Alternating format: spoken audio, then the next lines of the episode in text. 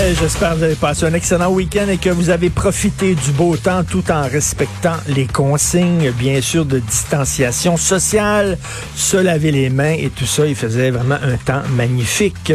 Euh, bienvenue à Cube Radio, à Politiquement Incorrect. C'est quoi le rôle d'un chroniqueur? C'est quoi le rôle d'un journaliste? Moi, j'ai tendance à croire, je peux me tromper, mais j'ai tendance à croire que vous, euh, qui êtes en train de m'écouter, vous n'êtes pas des petits-enfants.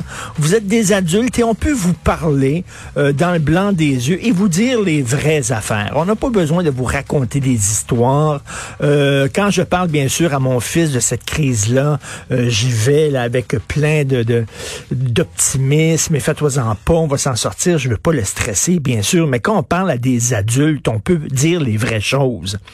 Alors ce week-end dans le Gazette, il y a un journaliste qui a dit lorsqu'on compte le nombre de morts par million d'habitants, si Montréal était un pays, on serait aussi pire que l'Italie exactement égal à l'Italie. C'est vraiment dans, les pelotons de tête euh, des, pays qui sont les plus dans la marde. OK? Alors, j'écris ça, moi, euh, sur ma page Facebook. Et je parle de la deuxième vague. On se prépare pour la deuxième vague parce que si on ne respecte pas euh, les consignes cet été, et on l'a vu hein, ce week-end, c'était difficile dans le coin du canal La Chine à Montréal. Les gens étaient les uns sur les autres, faisaient le gros party et tout ça. Il va y avoir une deuxième vague qui va peut-être être plus grave que celle-ci en septembre ou en octobre, alors qu'il y a la grippe saisonnière qui va se mêler à ça, le système de santé va péter aux frettes. Bon, j'écris ça. Et là, je reçois des bêtises des gens en disant, mais là, arrêtez de faire peur au monde. Ben, je fais pas peur au monde, c'est la réalité, calvaire. C'est la réalité. Voulez-vous que je dise tout le monde les bains, les petits voyous, les Nikon, les arcantines. Vous avez pas huit ans, là. Et là, il y, a, des gens qui m'écrivent, ça n'a pas de bon sens, t'es négatif. C'est la réalité on se craint, on, craint une deuxième vague, on se prépare pour une deuxième vague. Vous avez vu, il y a un aréna à Ville-la-Salle qu'on est en train de transformer en hôpital de brousse, là. C'est pourquoi? C'est pour la deuxième vague. Elle s'en vient, là. On se prépare. Puis ça va fesser fort, là. Mais non, non, on n'a pas le droit de dire non. On n'a pas, ben, le rôle, le rôle d'un chroniqueur, d'un journaliste, c'est d'arriver avec des faits. Puis après ça, vous autres, ben, vous, êtes assez grands et assez adultes pour dire, non, on peut pas dire, là, tout va bien aller. Tout va bien aller, ça n'a pas de bon sens. Pauline Marois qui a dit tous les gouvernements sont responsables de ce qui se passe. Nous sommes tous responsables. On n'a vraiment pas pris soin des vieux, etc. Je trouve que Madame Marois, elle est très sévère envers elle-même. Je trouve que elle, a tenté de faire changer les choses.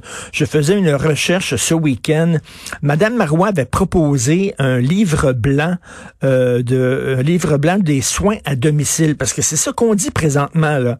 Hein, le, le, le le point aveugle, le point faible, le talon euh, d'Achille, salut Achille d'ailleurs, le talon d'Achille, notre réalisateur, le talon d'Achille de notre système de santé, c'est les soins à domicile. On n'a pas mis suffisamment d'argent dans les soins à domicile. Et Madame Marois, lorsqu'elle était première ministre, avait dit, justement, elle avait regardé ça, puis elle avait dit, ça coûte beaucoup plus cher euh, mettre une personne âgée, une personne vulnérable dans un CHSLD plutôt que de la soigner chez elle. Elle avait regardé les coûts et tout ça, puis elle a dit on devrait mettre l'accent sur les soins à domicile.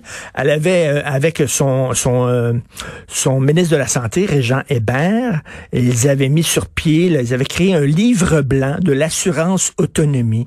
Euh, le gouvernement du Québec aurait payé une large partie de ça. les contribuables auraient payé aussi de leur poche un genre d'assurance autonomie qui te permettait justement d'avoir des soins à domicile, c'était une bonne idée. Et là, je regarde les textes qui avaient été écrits à l'époque. On parle d'octobre 2013. Euh, qui était contre? Qui dénonçait ce livre blanc-là, le virage des soins à domicile? Qui voulait rien savoir? La FTQ et la CSN. Les syndicats.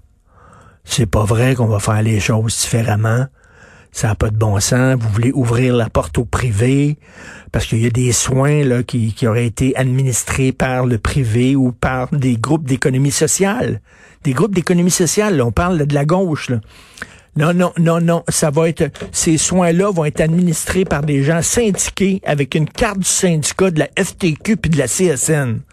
C'est ça qu'il disait. On dirait vraiment là euh, la fameuse scène dans les invasions barbares quand euh, Jean-Marc Parent fait le chef syndical puis il dit tout commence avec le syndicat puis tout finit avec le syndicat. Vous vous souvenez euh, le gars, le gars qui veut changer son père malade, mourant, il veut changer de chambre. Euh, qui est Rémi Gérard, qui a, qui a, le cancer dans le film, et, euh, et euh, il va voir un chef syndical, puis il dit, écoutez, est-ce que vous pouvez m'aider? On va déménager mon père de chambre, puis je vais faire repeindre sa chambre, puis je vais faire ça tout cute, puis tout, puis l'autre, il dit, non, non, non, non, non.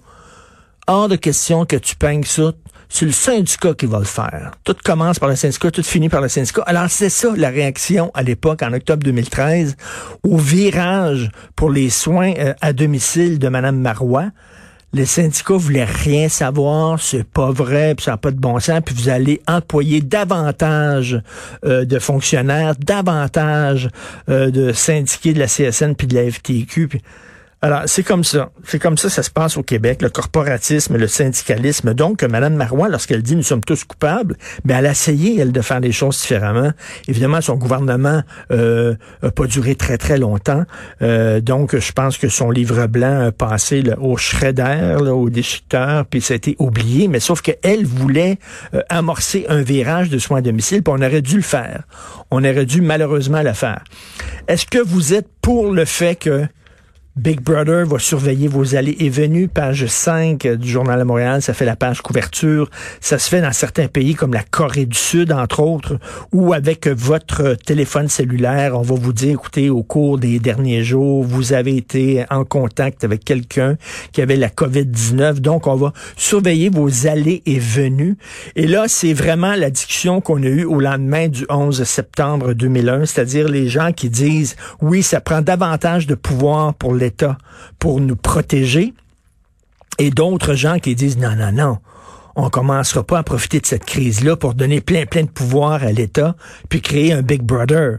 Je préfère vivre dans le risque, mais euh, euh, protéger mes libertés individuelles plutôt que donner tout ce pouvoir-là à l'État. Donc, ça va, ça va être la grosse discussion au cours des prochains jours.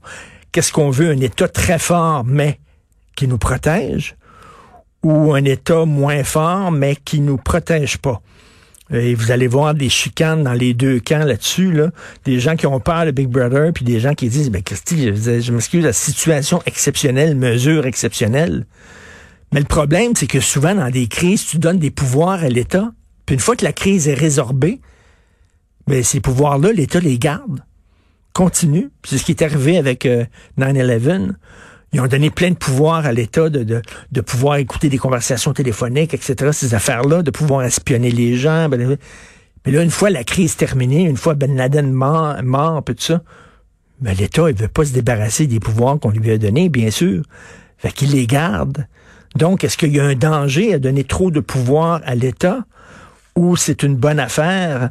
Euh, on verra, on va voir la discussion. Puis bien sûr, on va parler aussi au cours des prochains jours, ben, surtout aujourd'hui et demain, du retour à l'école. Hein. Il semble que ce soit seulement les gens du primaire qui retournent à l'école. On pouvait pas envoyer tous les étudiants en même temps à l'école. C'était trop. On devait choisir entre le primaire et le secondaire. Ils ont décidé de choisir le primaire. Je pense que c'est une bonne décision. Euh, quand tu es plus vieux, tu peux... Euh, tu peux utiliser les médias sociaux pour contacter tes amis, etc. Quand tu es plus jeune, tu as besoin de socialiser. Puis aussi, les enfants qui sont en difficulté, ben, ils ont besoin d'être pris en charge beaucoup plus jeunes. Donc, je pense que c'est une très bonne idée d'envoyer le primaire à l'école. Malheureusement, les parents qui sont écœurés avec leurs adolescents qui... Euh, qui sont comme des veaux à maison, ben vous allez devoir les supporter jusqu'au mois de septembre. Vous écoutez politiquement incorrect.